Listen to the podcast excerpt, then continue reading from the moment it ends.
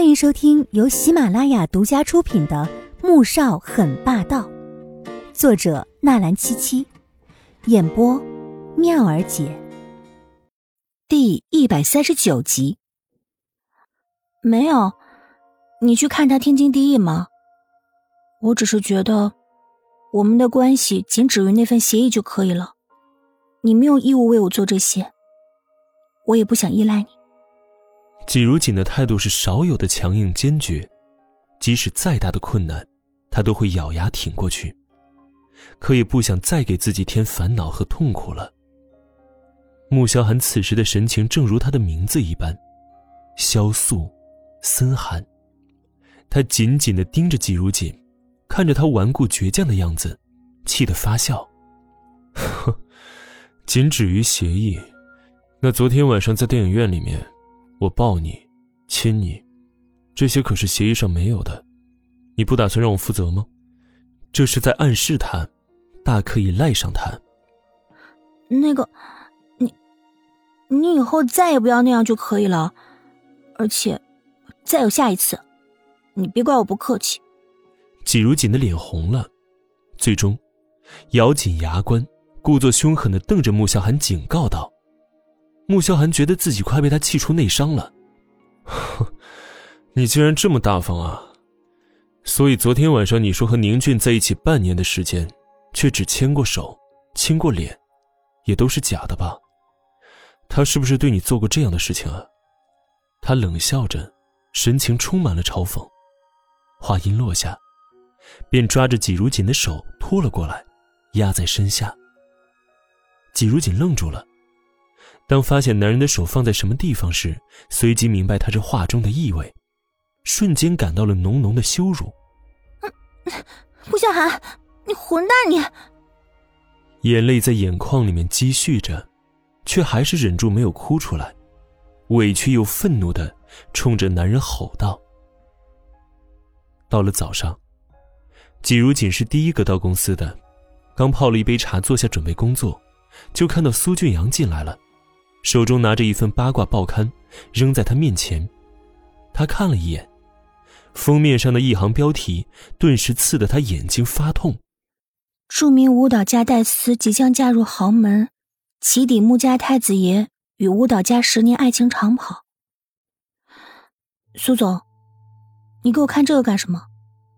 季如锦看了一眼苏俊阳，声音淡淡的问道：“哼，季如锦，你也看到了。”外面都这么报道了，你不觉得自己还赖在穆家很可笑吗？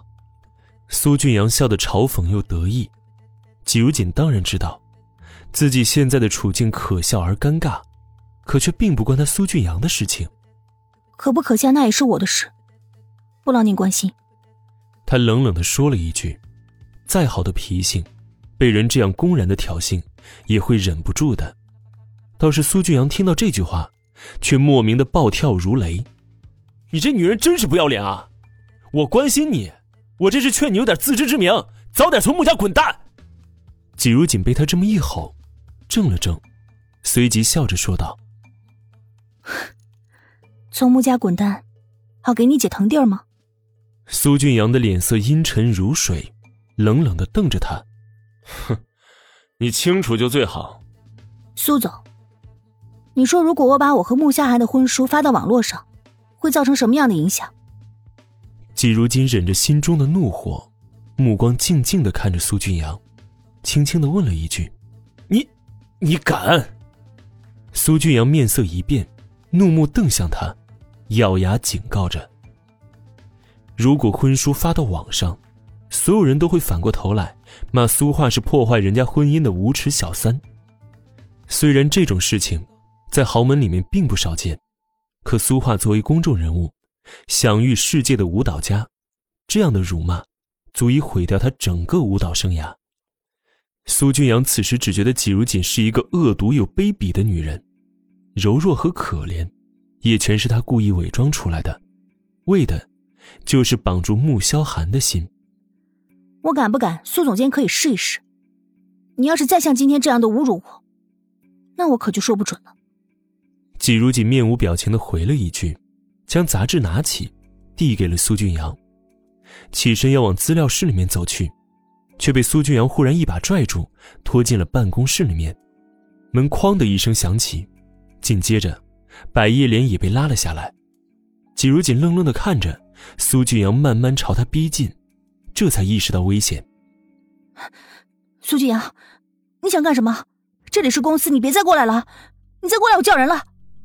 季如锦的脸色发白，不停的往后退着。